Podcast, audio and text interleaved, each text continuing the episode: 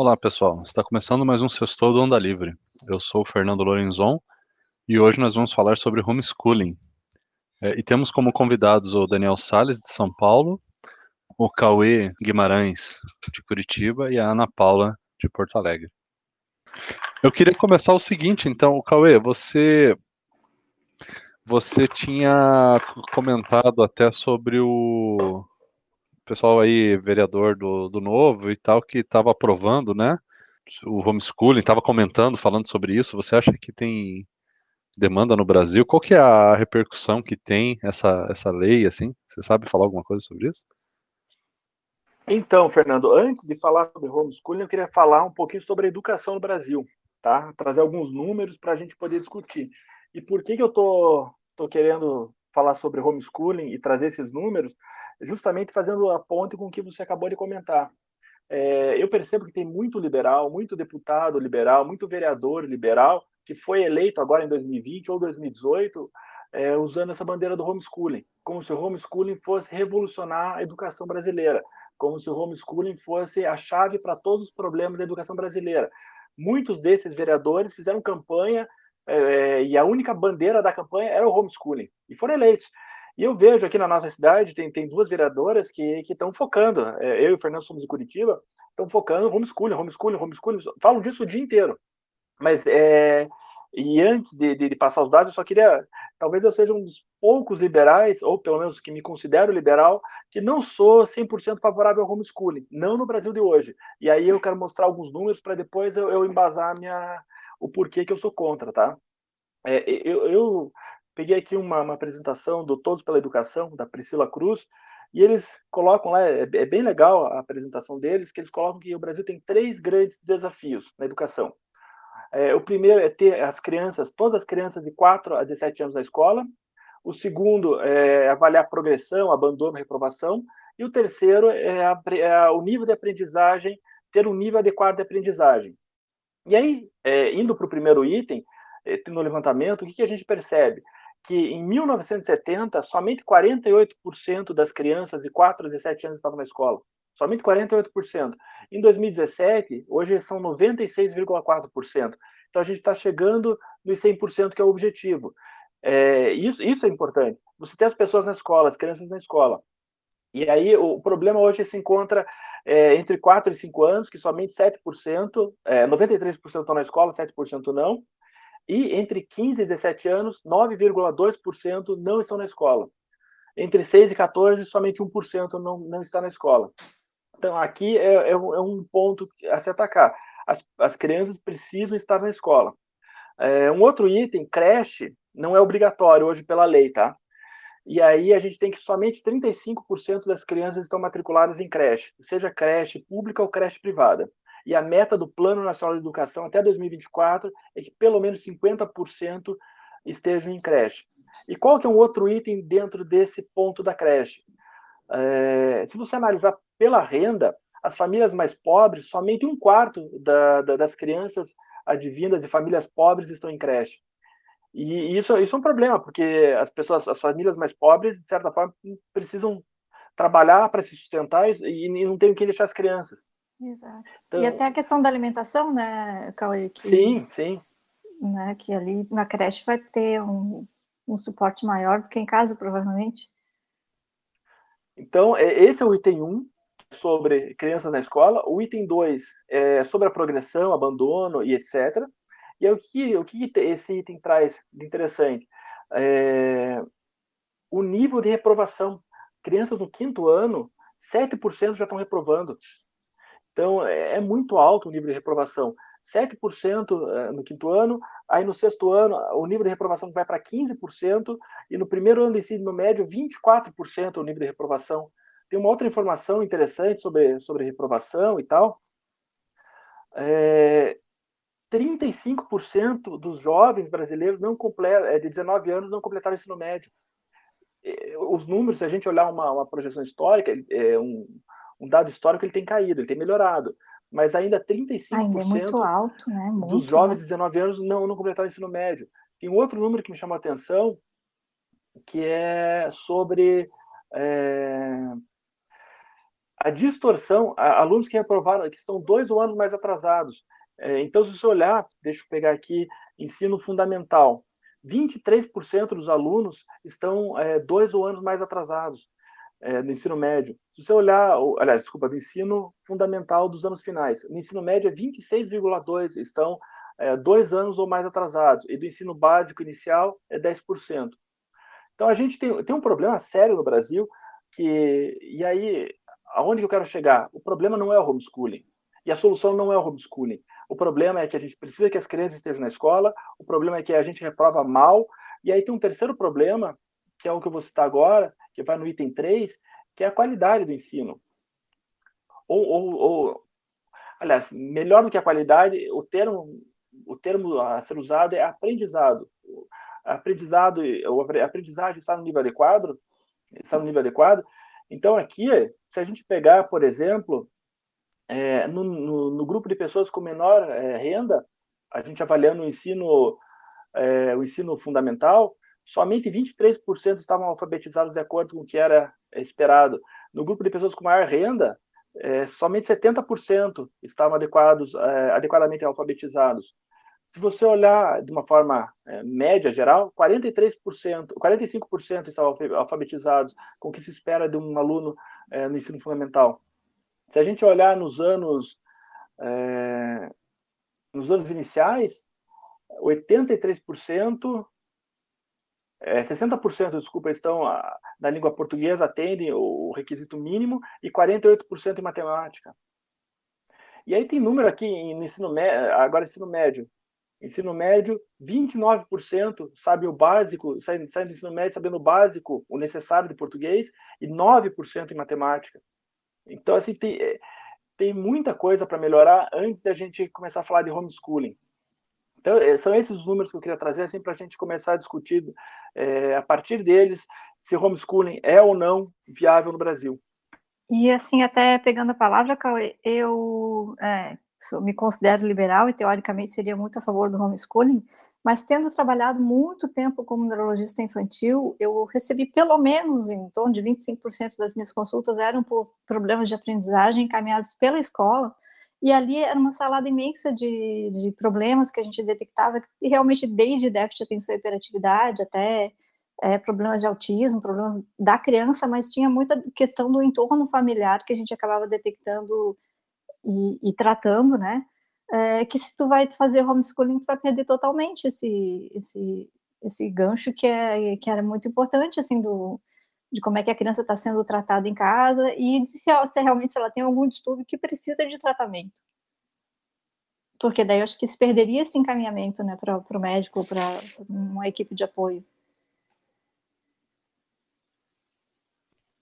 Eu, eu, eu fui dar uma olhada se havia algum estudo sério no mundo sobre homeschooling. É, existem alguns estudos, normalmente divulgados por escolas que ou, ou por escolas não por entidades que defendem o homeschooling, mas não há nenhum estudo sério na academia. Eu olhei várias universidades no mundo, não tem nenhum estudo que prove que o homeschooling funciona. E aí, no meu ponto, já indo direto ao cerne da questão, por que, que eu acho que o homeschooling é um, é um problema? Eu concordo com você, Ana, mas eu acho que tem um problema maior, é o risco do homeschooling não virar educação. É, a gente, num Sim. país como o Brasil, que a gente tem é, um histórico de trabalho infantil, temos um histórico de gravidez precoce, é, se você libera o homeschooling, e, e, quem que vai ensinar essa criança? Exatamente. Eu tenho, é, eu tenho aqui dados também de professores e tal, 70% é, sobre pedagogia, tá? 70% dos, do, dos alunos de pedagogia, eles tiraram nota abaixo da média do Enem. 20% não teriam nem o certificado de ensino médio. Então, é, é, e essas pessoas estão estudando para dar aula. Imagine uma pessoa que não estuda para dar aula. Assim, eu, eu, eu, fico muito preocupado. Talvez uma pessoa, uma outra, um ou outro é, que tenha algum conhecimento, que tenha tempo, que tenha disponibilidade, mas isso é exceção da exceção da exceção. Eu acho que o homeschooling corre um sério risco no Brasil de virar não estudo. A, a criança não é obrigada a estudar. Exatamente. Mas, Cauê, é, Cauê, pode falar, Ana, depois eu Fala da... Não, é que, na verdade, eu acho que o homeschooling, quando eu era criança, era meu sonho de consumo, porque eu achava a escola muito chata. É, todo mundo sentadinho ali, sei lá, 30, 35, recebendo o mesmo tipo de, de, de estímulo, E, e, eu achava aquilo horrível. Se eu pudesse ter um professor na minha frente trocando comigo ideias e, e me fazendo, me estimulando mais dentro das áreas que eu preferia, eu acharia muito mais interessante. Mas é, quem é que pode daí pagar por um bom professor? Que vai... Mas assim, mas a questão, eu entendo, mas a questão que é colocada do homeschooling não é uma questão para resolver o problema educacional de qualquer que seja o país, muito menos o Brasil. É, o que a UE falou é um, é um fator muito negativo para o homeschooling, você vai adicionar a esse caldo horrível de resultados uma equação, uma questão ainda problemática, que é o homeschooling. Então, a gente tem, primeiro tem que resolver o problema educacional para depois pensar em ampliar. Mas a, o homeschooling não é uma, uma questão para solucionar. Ela, ela é uma questão mais filosófica, que está dito sobre o direito ou não do que o pai tem sobre educar e ensinar os seus próprios filhos. Quem tem esse direito? É, é são os pais ou é, ou é o Estado? Então, eu acho que, é além de, antes de tudo, um direito, educa, um direito fisiológico, um fisiológico, filosófico, uma questão filosófica, do que uma questão prática mesmo. Ok, eu acho que daqui, do ponto de vista filosófico, totalmente a favor.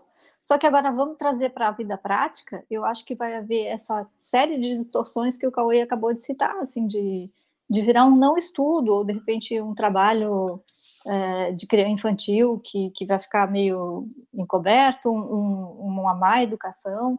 Então, acho que a gente tem que trazer primeiro para a vida prática, para os nossos problemas atuais, e daí, resolvendo esses problemas, a gente viria falar do homeschooling. Não que, que eu condene, eu ainda continuo achando uma excelente ideia, mas assim, não no nosso ponto de vista, não para a nossa realidade no momento. Nossa, tá. eu, eu, assim, eu acho que tem, que tem que tocar nessa questão filosófica, é importante, porque ah, o pai deveria ter ou não direito sobre a educação do filho.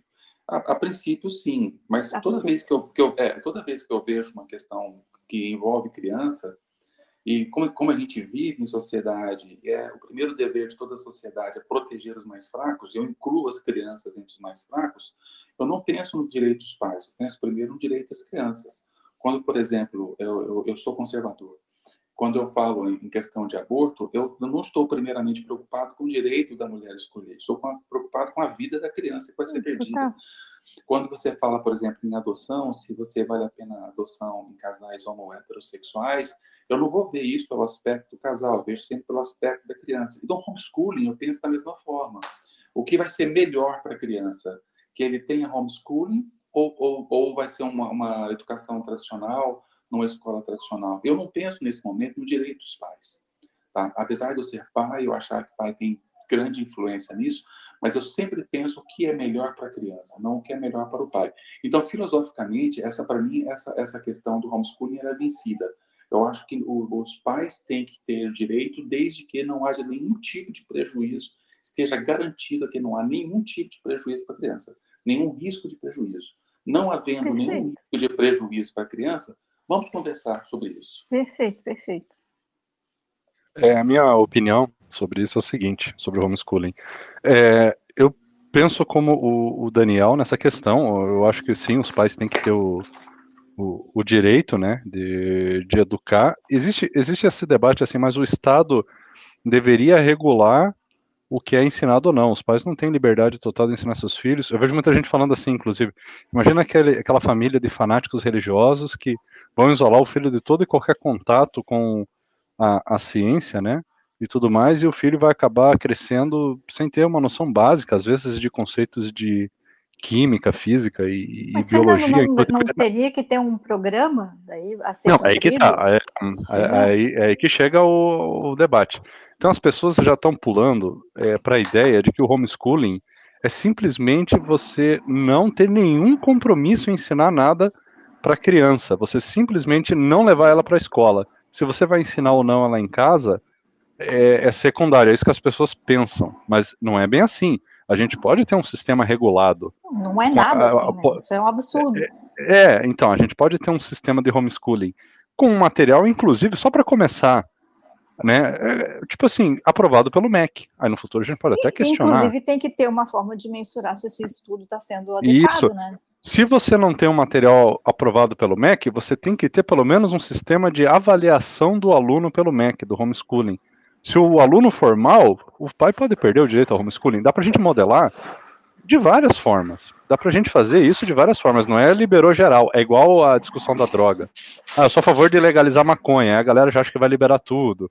Ah, eu sou a favor de uma forma da auditoria da urna, o pessoal já acha que você vai levar o papelzinho para casa, né? Tudo vira uma discussão muito maluca, Sim. né?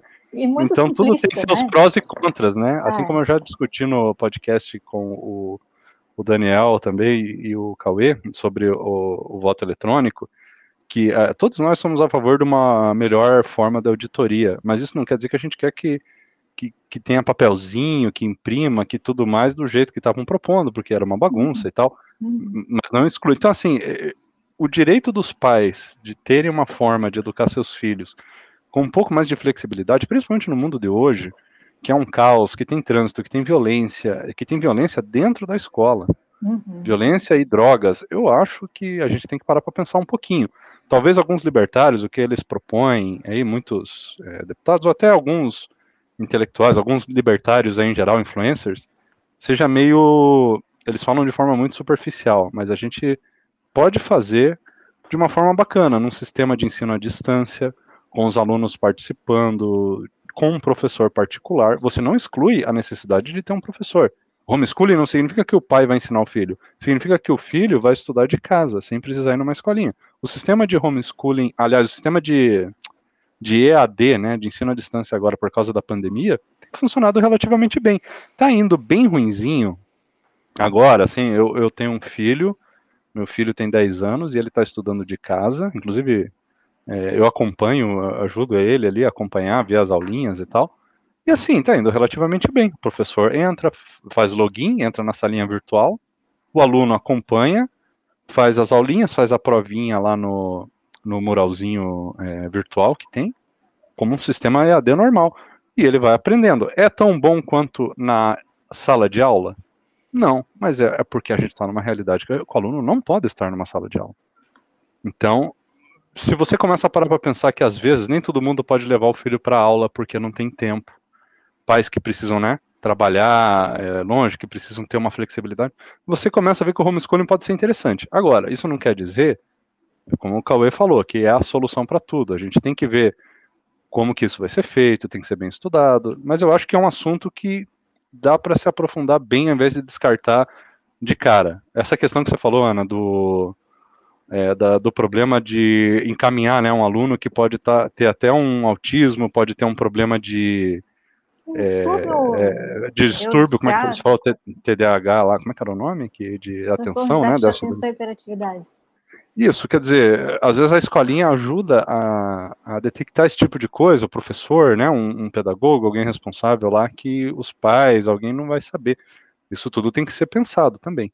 Mas eu acho que, que é um assunto interessante para discutir e a pandemia provou que dá para fazer. A pandemia provou muita coisa. Ah, mas está muito ruim.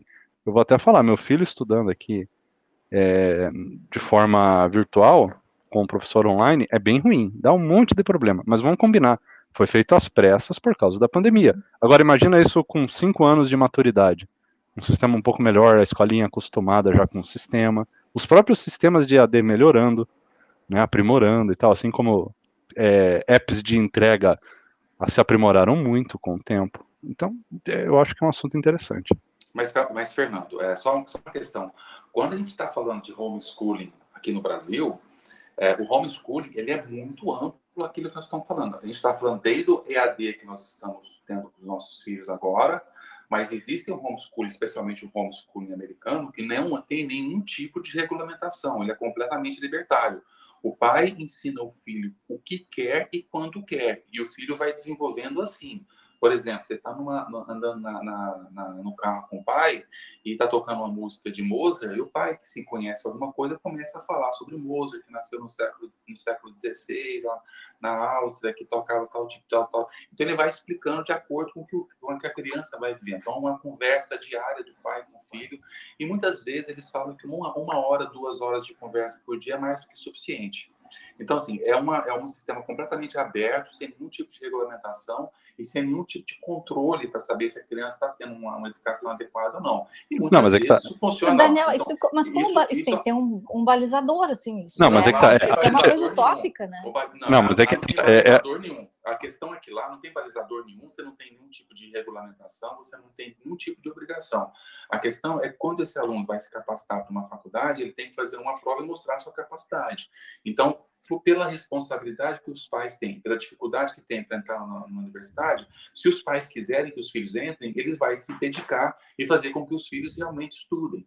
E nós temos muito caso de sucesso nos Estados Unidos, que muita pessoa que conseguiu entrar na faculdade, muitas pessoas famosas, que a gente nem fazia ideia, que tiveram aulas em homeschooling. Eu, tô, eu não estou falando que isso é, que isso é certo ou é sequer desejável no país, mas existe o homeschooling completamente desregulamentado. Mas o que está tentando se discutir hoje, é o projeto de lei 3.262 de 2019, é um outro tipo de projeto muito mais próximo ao ensino à distância que nós estamos tendo agora. É muito mais próximo mesmo. Ah, esse tipo de projeto, esse tipo de, de, de, de projeto é um projeto, eu acho que é, é factível a gente poder conversar. Só vou citar para vocês quais são os pré-requisitos básicos do, desse projeto de lei. Primeiro, um, um, primeiro assim, primeiro ponto é que o homeschooling não vai ser, não vai, ele vai tirar aquela ideia de que quando o aluno não é matriculado na escola, ela, o pai, a família deixou o filho em abandono intelectual, o artigo 246 da Constituição. Ele abole essa parte. Depois, o, o pai, o pai ou se não, um professor particular tem que ter ensino superior. Nenhum dos pais pode ter antecedente terminal. A criança, mesmo estudando em casa e não frequentando nenhuma escola, elas têm que estar matriculada a uma escola pública ou uma escola privada, mesmo que não frequente. E o pai tem que registrar todas as atividades diárias e enviar para a escola, para a escola ter o controle que a criança está fazendo. E avaliações periódicas são realizadas, na mesma assim, avaliação que a escola faz, o aluno vai fazer em casa também. E, e o, o, currículo ele é constituído de acordo com a base comum curricular, que é o ABNCC. E, e as famílias podem perder o direito de homeschooling caso uma dessas, desses critérios não sejam obedecidos, ou se a criança reprovar por dois anos seguidos, ou por três anos, é, três anos alternados, ou pelas, devido a essas avaliações periódicas. Então, assim, é, você não precisa contratar um serviço de escola, mas você tem que estar matriculado e tem uma série de regulamentação que, ao meu ver, meu ver melhora bastante. Na minha, na minha opinião pessoal, assim, eu acho que depende muito de cada um. Eu tenho, eu tenho um filho que está na faculdade, então isso não, não, não, não tem muito a ver, mas eu tenho um filho, uma filha no ensino fundamental 2 e um filho no ensino médio o filho do ensino médio, se pudesse nunca mais voltar para a escola, para ele seria maravilhoso. O rendimento dele com EAD é o mesmo do que, do que com uma aula presencial. A filha mais nova também mantém um bom nível, mas ela prefere um ensino presencial. Ela gosta de voltar à escola porque ela gosta muito da socialização. Então, assim, é um, é um tema realmente muito complexo. É, e na minha opinião, você, eu, eu acho que esse, que esse, que essa PL, a projeto de lei, ela é muito consciente, tá? O que o pessoal está tentando fazer é dar uma, dar uma desburocratizada e tirar esses pré-requisitos que estão no projeto de lei. Mas eu sou contra. Aquele, aquele homeschool, igual nos Estados Unidos, completamente desregulamentado no Brasil, isso é catastrófico. Existem pais que não têm interesse pelos próprios filhos, pela educação dos filhos, querem botar os filhos para trabalhar. Então, homeschooling é a desculpa perfeita. Não, eu estou tendo aqui o homeschooling ele está fazendo em casa e pronto. O pai não vai dar atenção, o pai vai botar o filho para trabalhar, o filho vai perder o direito à escola. Eu não sei se esse filho vai ser, vai ter mais uma, vai ter mais o pai vai ter mais oportunidade de agredir o filho em caso de pai, pai agressivo, por exemplo. Eu acho que a criança perde muita proteção quando ela sai da escola. A escola é, uma, é um fator de proteção muito grande, mesmo contra os pais. O Estado tem o direito, o dever também de proteger o, os filhos, mesmo que seja dos pais. Então, assim, eu sou favorável ao homeschooling, não tenho problema nenhum, mas vinculada a uma instituição que seja fornecida por professores capacitados e formados. Eu acho que eu sou, eu sou de formação em medicina, eu não tenho formação pedagógica nenhuma, eu não acho que eu consigo ter o mesmo desempenho do que, uma, do que um professor que fez pedagogia, que se especializou em determinada matéria, vai ter com essa criança. Eu acho é quase impossível que meu filho tenha o mesmo desempenho. Então, eu não me sinto apto, eu não quero que tenha isso, mas um sistema de ensino à distância, como está tendo agora, eu acho totalmente factível. Mais uma coisa só que faltou falar. Esse é um tema que foi trazido pelo Bolsonaro. É, um, é uma já é discutido no Brasil há 30 anos, tá? Mas foi trazido pelo Bolsonaro. E essa é uma questão que tem que ser sublimada. Tá? O Bolsonaro não pode contaminar essa discussão também com uma discussão muito séria. E, gente, como é que vocês veem a questão da socialização que o Daniel acabou de falar, da criança que está em homeschooling? Olha, a minha socialização nunca foi na escola. Eu sempre me socializei nos esportes que eu sempre fiz. Eu, eu não gostava da escola, odiava a escola. Se eu pudesse nunca ir para a escola, se eu pudesse, eu matava quase todas as aulas que eu podia, eu ia, ia no limite, preferia mil vezes estudar em casa e minha socialização inteira foi em práticas de esportes e na igreja. Escola, para mim, não serviu de nada para socialização. Eu estou falando porque eu vejo a mesma coisa. Assim, a escola, para mim, é, eu descreveria exatamente como tu. Era uma perda de tempo danada que eu ficava horas ali pensando mil coisas que não era prestar atenção no professor. E, e, podia estar rendendo muito melhor em casa, se eu tivesse um professor na minha frente, com menos tempo e, e me trazendo uh, interação melhor. Então, é, eu pessoalmente seria super a favor do homeschooling, mas nós temos uma série de dificuldades aí que, é, que acabam não protegendo a criança e, favorecendo o surgimento de situações bem complicadas. Então, nesse momento, eu não acho que seria adequado, mas acho que é uma ideia a, a, a amadurecer sem dúvida. É, eu, eu, eu, eu, por isso que eu falei no início da conversa que eu sou parcialmente contra. Não é que eu seja contra o homeschooling, eu sou contra o homeschooling no, é, no modelo americano e hoje no Brasil. Eu acho que talvez daqui 10, 15, 20 anos, quando a gente tiver 100% das crianças nas escolas, quando a gente tiver as crianças aprendendo português, matemática, quando a gente tiver uma, uma condição melhor de país, aí sim vai se tornar viável. Meu medo é exatamente o medo que o Daniel tem, que é o medo de é, violência doméstica, que é o medo de que seja usado a criança para trabalho. Então, é, eu tenho muito receio ainda. O, nosso povo, infelizmente, ainda nós estamos muito aquém do que nós desejaríamos como, como nação. E, e assim, só fazendo um paralelo, eu sigo a, a minha, falando de armas, por exemplo. Eu, como liberal, eu acho que todo mundo deveria ter direito à arma. Eu sei que não é o foco do, do nosso, do nosso podcast, mas é, eu faço um paralelo com, com, com a educação, é, com o homeschooling. Eu hoje não consigo achar que no, que no Brasil a gente poderia liberar arma, entendeu? Apesar de eu achar que é, as pessoas deveriam ter o direito a ter uma arma, mas eu hoje no, no Brasil não consigo é, achar viável. Eu acho que a gente precisaria reformar o sistema judiciário, é, ter leis mais rígidas, etc, etc, etc. E, eu vou para o mesmo parente, eu vou para a mesma linha na educação. Na educação, eu acho que a gente precisava primeiro arrumar o nosso modelo educacional, as, as crianças aprenderem, é, boas escolas, Aí depois a gente pensar em homeschooling. E eu até estava vendo um número aqui, é 0,04% das crianças estima-se que teriam eh, interesse em homeschooling. Os pais, na verdade, teriam interesse que as crianças frequentassem homeschooling. Então a gente está discutindo um percentual mínimo no, no país, é, e eu vejo muito deputado, voltando ao início da conversa, vereador, querendo implementar isso como se isso fosse uma reforma da educação. E até o Daniel, acho que comentou, ou a Ana, não lembro, no início, que o homeschooling não seria uma, uma proposta para melhorar a educação. Mas o que eu escuto desses deputados, Daniel e Ana, é, e desses vereadores, é que é uma proposta para melhorar a educação. É, e eu vou muito na tua linha, Daniel, que o homeschooling é muito mais uma questão é, de direito do pai. Deveria ser uma questão de direito do pai, não uma questão de melhorar a educação.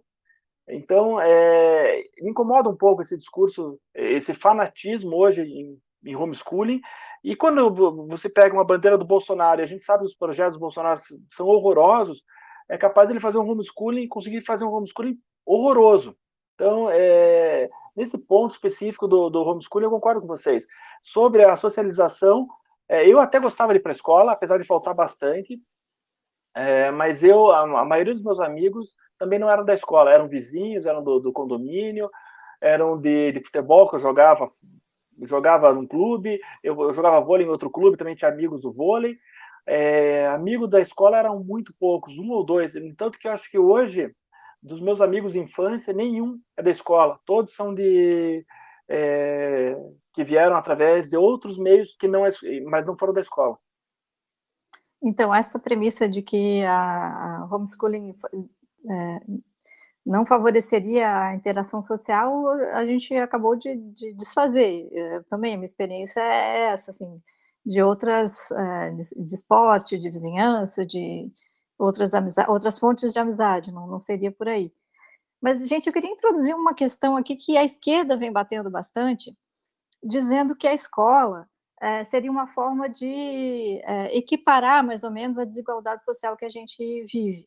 É, ou seja, todo mundo iria para a escola e teria o mesmo tipo de educação e poderia competir pelas vagas do vestibular lá da faculdade de forma igual.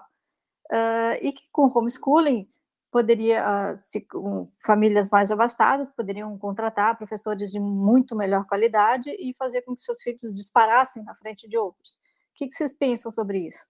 Mas Ana, alguém, alguém realmente falou isso? Com certeza, a esquerda, a esquerda toda está falando isso. Mas isso é nivelar por baixo? Ah, mas a esquerda adora isso. Mas a ideia é essa da esquerda. A, a né? esquerda prefere sabotar quem está na frente do que empurrar quem está atrás. Por exemplo, essa, essa família é rica. Boulos, não, só, só, vou falar assim rapidinho o que, que o Boulos falou.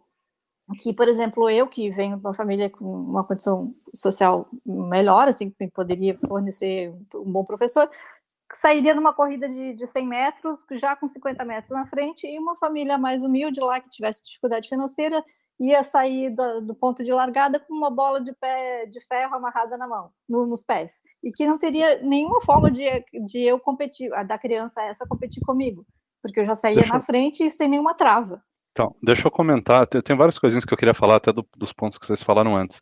Bom, sobre essa do bolos aí, se, é, é mais ou menos aquela história que a gente já discutiu bastante sobre vacinação é, por empresas né, privadas, né, adquirir as vacinas é, quanto mais empresas. Eu sei que não dá por causa de uma questão de logística, por causa de uma questão de distribuição e tudo mais, mas a gente várias vezes falou assim: quanto mais empresas ou mais pessoas ricas pudessem pagar pela vacina, mais tira do, do, do SUS o, esse, esse custo. E o SUS poderia focar nas pessoas pobres. A gente fala isso também da educação. Quanto mais os ricos podem pagar, quanto mais eles paguem pela educação dos seus filhos, mais sobra de recursos para se investir nos mais pobres, né, do Estado, porque o dinheiro é, é, ele, ele é finito, os recursos são finitos, o número de professores é finito. Então, o Boulos, ele, ele claramente está pensando em nivelar por baixo. Pô, se um pai rico, os pais ricos podem colocar seu filho num homeschooling com um professor de mais qualidade, ele também pode colocar numa escola privada com mais qualidade, dá na mesma. Só que com isso você está é, é, tirando da escola pública um aluno e está sobrando uma vaga agora para um aluno pobre lá que vai poder estudar, talvez numa escola que era mais próxima e tal, né? Você consegue ter ali uma, uma facilidade de encaixar mais um aluno que não tem condições. Então é uma loucura o que ele está falando, ele não entende. É, o rico sempre vai poder ensinar melhor seus filhos com ou sem o homeschooling. Não faz sentido nenhum ele atribuir ao homeschooling esse tipo de coisa. Hoje é, já existe escola privada. É exatamente isso. Se o rico quiser colocar hoje numa escola de 10 mil reais por mês, coloque já vai ter, teoricamente, uma qualidade superior à do pobre. Pois é. Então, assim, ele está pirando. Agora, sobre o, o, que vocês falaram antes ali, uma coisa interessante. É que o homeschooling, sobre. Cauê, é, você comentou, né? Que supostamente o homeschooling ajudaria a aumentar a qualidade do ensino, porque as escolas ensinam mal. Bom, nada está impedindo os pais de complementarem os estudos dos filhos, atualmente. O homeschooling não vai ajudar nisso. Tipo, você pode já fazer isso. O filho volta da escola, você pode passar lição extra, quer dizer, é um péssimo argumento para o homeschooling, na minha opinião. Concordo com você aí sobre esse argumento, ele é muito tosco. É a mesma coisa do Boulos, nada impede de colocar numa escola privada, e sobre o homeschooling, sobre o ensino ser ruim, nada impede os pais de complementarem o estudo dos seus filhos em casa da forma que ele achar melhor depois da aula, no final de semana. Não precisa do homeschooling para fazer isso. E outra coisa, de novo, voltando a esses números, Cauê, que você deu, até o interesse do homeschooling aí de 0,04 0,4%, 0,2%, é um número muito pequeno mesmo, de gente 0,04%. Nossa, é muito, muito pouquinho. Agora imagina assim, quantas pessoas hoje têm necessidade de uma creche ou de uma escolinha de ensino é, que seja período integral para o pai poder ir para o trabalho, ao invés de, né, de ter que ficar uma. Imagina, o pai vai trabalhar, a mãe podia sair trabalhar, não pode, porque tem que ficar com o filho. E às vezes ela poderia trabalhar. Ela não pode. Ou você vai trabalhar, aí tem que falar, ah, trabalho no período da escolinha, o quê? Da uma e meia e cinco e meia vai trabalhar? Que emprego que vai exigir esse tipo de coisa? Matou o emprego de uma mãe. Ou é, só um detalhe. Do pai. Deixa eu trazer mais então, alguns números, então. Não, só mas só para focar nisso, né? Assim, não, pode falar, só vou complementar assim. A necessidade hoje é mais escola, né? É mais oferta de creche, de escola período integral. Isso é o que vai ajudar. Não é mais o homeschooling, né? É, três quartos das crianças pobres não estão em creche, não estão em creches hoje. E é, o tempo médio na escola no Brasil é de 4,5 horas. Nos países da OCDE é de 7 horas. Só complementando. Então, é, essa é a real necessidade. Então, é, é essa é a minha opinião né? também, que concordo com vocês aí, que assim, o homeschooling é interessante, vale a pena lutar por ele de uma forma mais regulamentada e não da forma mais aberta como é nos Estados Unidos. Mas assim, para ter ali uma opçãozinha a mais, porque não é a necessidade do momento. A necessidade do momento é mais escolas e mais tempo do aluno na escola, até para liberar os pais, para facilitar até a logística, né? O pai leva o filho na escola de manhã, volta do, do trabalho e pega o filho na escola. E isso Essa... atualmente é, não tem, não existe do, isso na escola pública. Do homeschooling me parece mais um apêndice que a gente está falando agora, que é para ser amadurecido para daqui realmente talvez 10, 20 anos, do que uma questão central ou a bandeira de algum político, né? Não, é. não vejo isso como levantar. Até porque o interesse é tão pequeno as pessoas precisam conhecer, precisam saber como funciona, como é que tem toda a logística para poder até aumentar o seu interesse, mas tá, acho que é uma, uma discussão legal para a gente começar a falar, mas não para agora e muito menos para se levantar uma bandeira. Teve políticos e, e aqui no, no, Rio Grande do Sul que defendia, ficou furioso porque não, não passou o homeschooling, porque o o nosso governador aqui do Rio Grande do Sul vetou, mas, gente, pelo amor de Deus, a gente não está pronto para isso ainda. Não, e outra, quem defende o homeschooling não está explicando o que é o homeschooling. Está tá deixando as pessoas entenderem que é uma bagunça. A pessoa não está esclarecendo que é uma coisa organizada que está sendo proposta na lei que o Daniel citou lá. exatamente como o Daniel explicou direitinho, ficou muito claro, né? Mas as pessoas não estão entendendo isso. Não estão, é, só estão falando homeschooling, sim, prioridade, vamos lá e tem que fazer. E, não, mas não explica o que, que é, como é que vai funcionar. Eu vejo que está muito pobre essa discussão por parte de quem defende, né? Do, dos políticos uhum. aí que defendem. Eu, eu, particularmente, eu sou favorável a essa lei mas, assim, está longe de ser uma prioridade e está entre as 35 prioridades apresentadas no começo do ano pelo, pelo Bolsonaro. Isso está longe, longe, mas muito longe de ser uma prioridade. Isso é mais uma questão aliás, aliás 35, 35 prioridades. Quem tem 35 prioridades não tem nenhuma. nenhuma. Uma outra questão que eu queria colocar também, mais de cunho ideológico, é que uma das justificativas para o homeschooling é, acabar com a como, é que é, como é que é que eles falam? A ideologia de gênero. A, a doutrinação. Doutrinação. É. Acabar com o Paulo Freire. É, essa doutrinação escolar é uma das coisas mais ridículas, porque agora que nós estamos tendo a ideia, o que, que eles falavam naquele projeto Escola Sem Partido?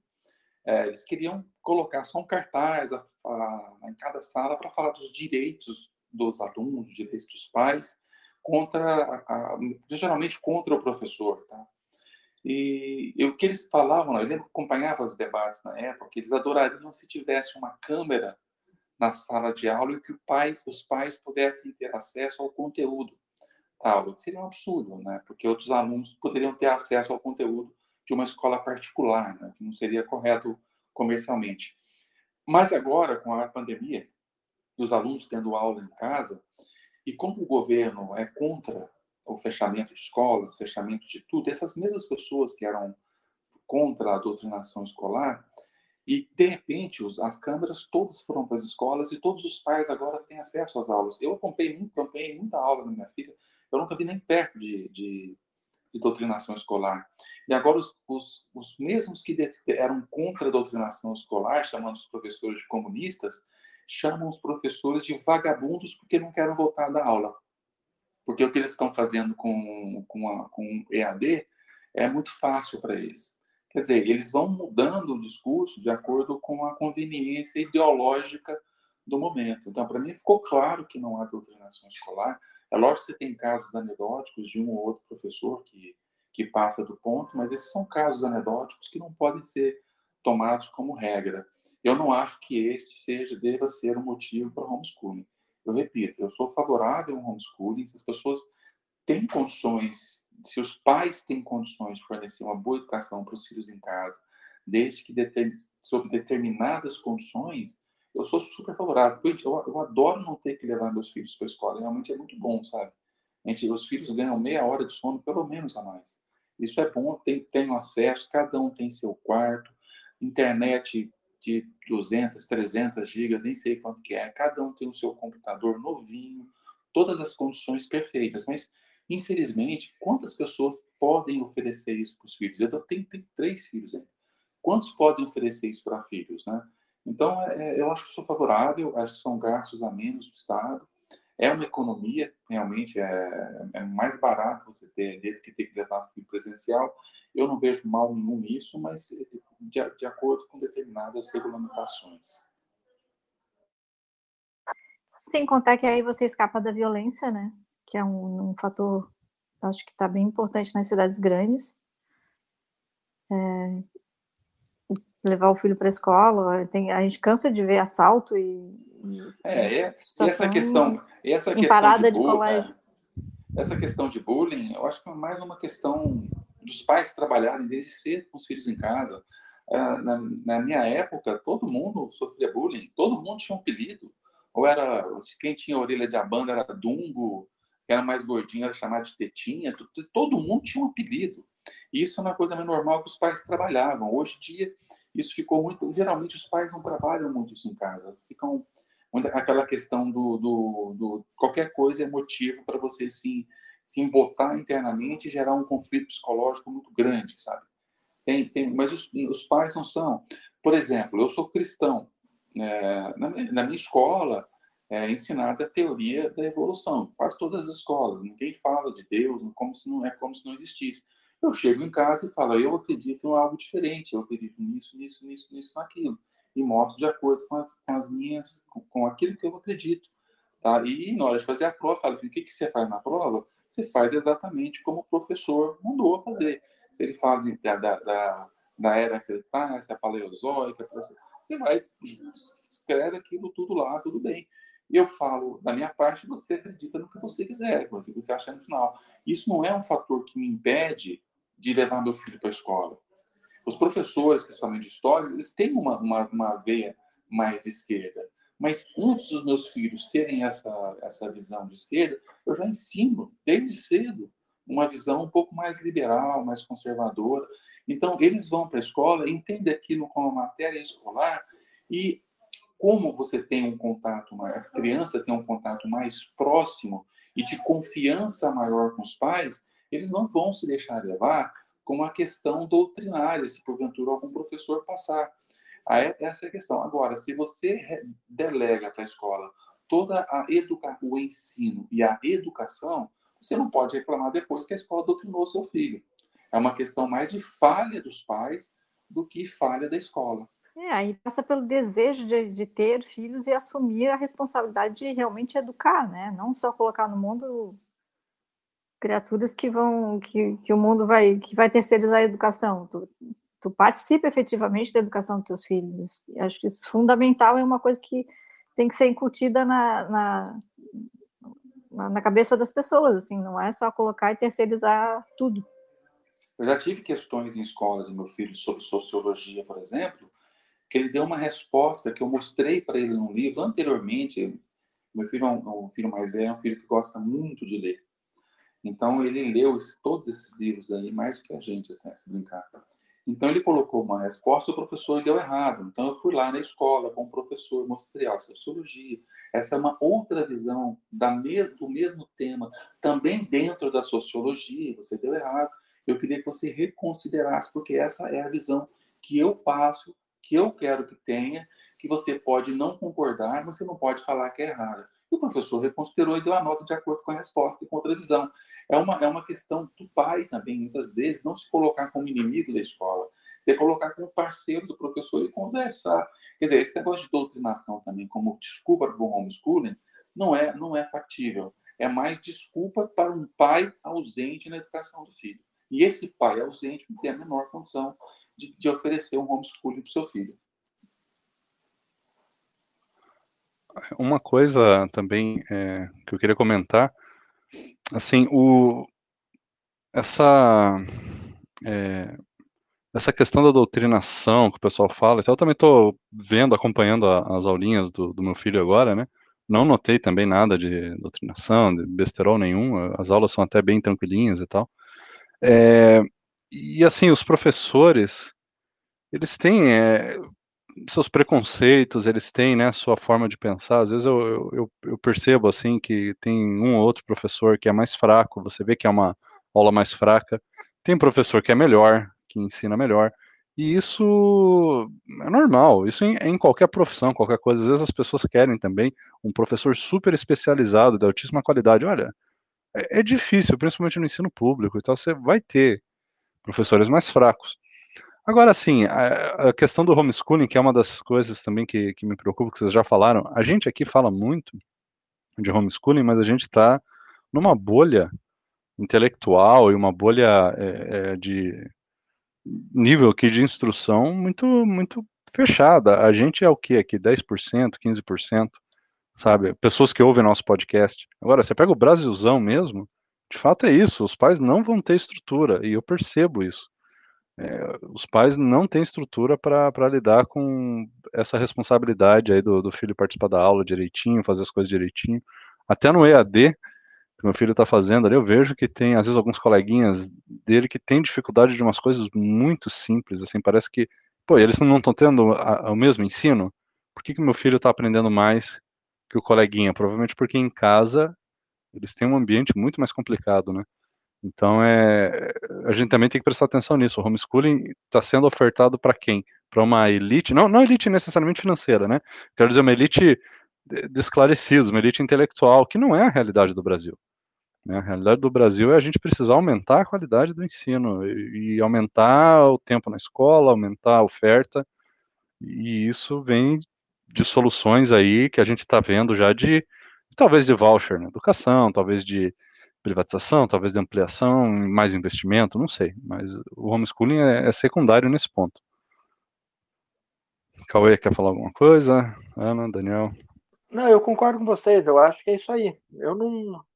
Acho que a gente esgotou o tema, a gente falou sobre todos os pontos, e eu concordo com você também, Fernando, concordo com a Ana, concordo com o Daniel. É... Eu acho que, é, que o caminho é melhorar a escola. Eu acho que esse é o primeiro passo. Depois a gente pensa em outras alternativas, outras formas, mas acho que o primeiro passo é melhorar a escola e não dar ouvidos a soluções fáceis e fantasiosas. Porque, por mais que nós tenhamos uma pegada mais liberal, existem muitos liberais com saídas fáceis para tudo, como se um acréscimo de liberdade fosse resolver qualquer tipo de problema. Na educação, não será assim. Educação, nós temos que reformular toda a nossa educação, focar muito mais no ensino básico, Hoje nós gastamos duas vezes mais no ensino superior do que no ensino básico, isso tem que ser revertido, focar na é quatro vezes, do professor. Hein, quatro Desculpa, vezes? É quatro vezes, é pior ainda. Então, a gente tem que, tem que inverter essa equação, a gente tem que reformular a formação do professor com mais pedagogia, menor, menos conteúdo que eles têm, na, que eles têm na, na, nas suas faculdades e dar mais condições também para, para o professor. As vagas de escola, não sei se vocês sabem, elas estão diminuindo. A população brasileira está envelhecendo. E o valor que é gasto no Brasil é muito grande. Não falta, não pode se dizer que é falta de recurso. Falta de recurso sempre vai ter para qualquer coisa, mas um dos, um dos setores que mais recursos recebem proporcionalmente é a educação, mesmo quando comparada com outros países. E os resultados são péssimos. Então, não é só uma questão de, de, de, de de, financeira, é uma questão de gestão mesmo escolar. E isso, é, isso tem que mudar com urgência. Esse é o foco, essa é a prioridade. Homeschooling nunca deveria ser uma prioridade. É, é, chega a ser um absurdo nós, com uma escola tão deficitária, temos que discutir um assunto como esse. Acho que é importante, vale a pena discutir. É um assunto que está em voga. Projeto de lei está rolando. A gente tem Cascavel, Criciúma, é, tem algumas, são quatro cidades e o estado do Rio Grande do Sul que estão lutando para ter essa esse homeschooling, é um assunto que do, do momento, mas eu gostaria de ver muito mais as pessoas focadas em resolver o problema real da escola para aquela pessoa que é pobre, que não tem condição de ter homeschooling, aquela pessoa que não tem acesso nenhum, que não tem oportunidade de, de, de, de, de competir com meu filho por uma vaga na faculdade, não tem a menor condição de competir com meu filho. Eu gostaria que isso, isso acabasse, que isso reduzisse, que eles chegassem em condições de igualdade, igualdade e pudesse ter acesso a uma escola superior aquele que merecesse mais. E o mérito não é simplesmente não, não, é, não pode estar vinculado a uma condição econômica. O mérito tem que ser um mérito em condições de igualdade, de oportunidades, não de resultados. Perfeito, Perfeito. faço minha as suas palavras. Eu ia dizer a mesma coisa. Eu acho que nós todos aqui pensamos é, de forma semelhante, né? Uh, acho que o importante é foco na educação, especialmente a educação básica. Nesse momento é o que o Brasil precisa, de qualidade. E o homeschooling é uma discussão que vai começar a ser. É importante que comece a ser feita agora, para o futuro. Uh, não, de jeito nenhum, vai ser uma prioridade ou uma bandeira a ser levantada, e, e foco na educação de qualidade, especialmente educação básica. Assino embaixo tudo que vocês falaram. Isso aí, pessoal. Então é, a gente vai encerrar aqui o episódio. Queria agradecer aí os convidados. E ficou legal a discussão, né? Deu e a gente nem sabe, legal. A gente nem sabe tanto sobre o assunto, né? Mas a gente vai conversando. E não, no fundo, no fundo, a gente tem sim alguma experiência, porque a gente vê o que está acontecendo, a gente. E, e, muito do que a gente está vendo agora é feeling mesmo, porque não tem estudo, como o Cauê citou lá no início, não tem nada muito é, concreto. Então a gente tem que ir pelo lado é, da opinião, da observação, a parte filosófica, a parte econômica, é o que dá para a gente explorar. E o bom senso, né? A gente vai trocando ideias, é às vezes eu tenho né? uma ideia e a gente, de repente, ouço vocês falando, e, bah, não é, realmente não é assim, então vou rever meu conceito aqui nesse ponto e acrescento um outro e a gente vai conversando e amadurecendo as coisas. Mas, esse, é... É, é... só uma questão, esse projeto que foi passado na CCJ é de autoria de, de, de bolsonaristas, Bia Kisses, Carol de Tone, Dr. Jairo, tem uma outra que eu não me lembro o nome. É, não era essa a proposta. A proposta é um homeschooling americano, sem o menor, é, completamente aberto, completamente liberal, sem nenhum tipo de, de, de amarra. Esse foi o projeto que foi possível para se passar na CCJ, porque senão não seria aprovado. E eles estão lutando para reverter isso na Câmara. Absurdo, eles querem, né? Eles, eles, querem, de todas as formas, reverter, e não vão conseguir. Assim, eu, eu tenho um... Teve um episódio daquele programa da Grupo, aquele, tem, tem, aquele cara de grisalho lá com aqueles estagiários de jornalismo que faz reportagem que passa no dia à noite, esqueci o nome. Né? E foi justamente sobre homeschooling. Então, foi, ele passou grande parte falando da tramitação de, dessa, desse projeto de lei. E eu, eu, acompanhei esse, por isso que eu, eu lembro dessas, dessas, todos os detalhes. Eu acompanhei esse programa e vi como, como aos poucos os bolsonaristas tiveram que ceder em muitos pontos para conseguir aprovar qualquer coisa e mostrou mostrou essa essa essa deputada que é a autora principal, né, indo de gabinete em gabinete tomando o não de todos os deputados. Ela voltava lá fazendo uma, uma concessão, outra concessão, até que conseguiu aprovar na CCJ com essas com esse monte de concessão. Isso aqui para mim é EAD, escola à distância. Não tem diferença nenhuma. Beleza, então, pessoal. A gente vai encerrar o episódio aqui. Valeu, obrigado, até mais.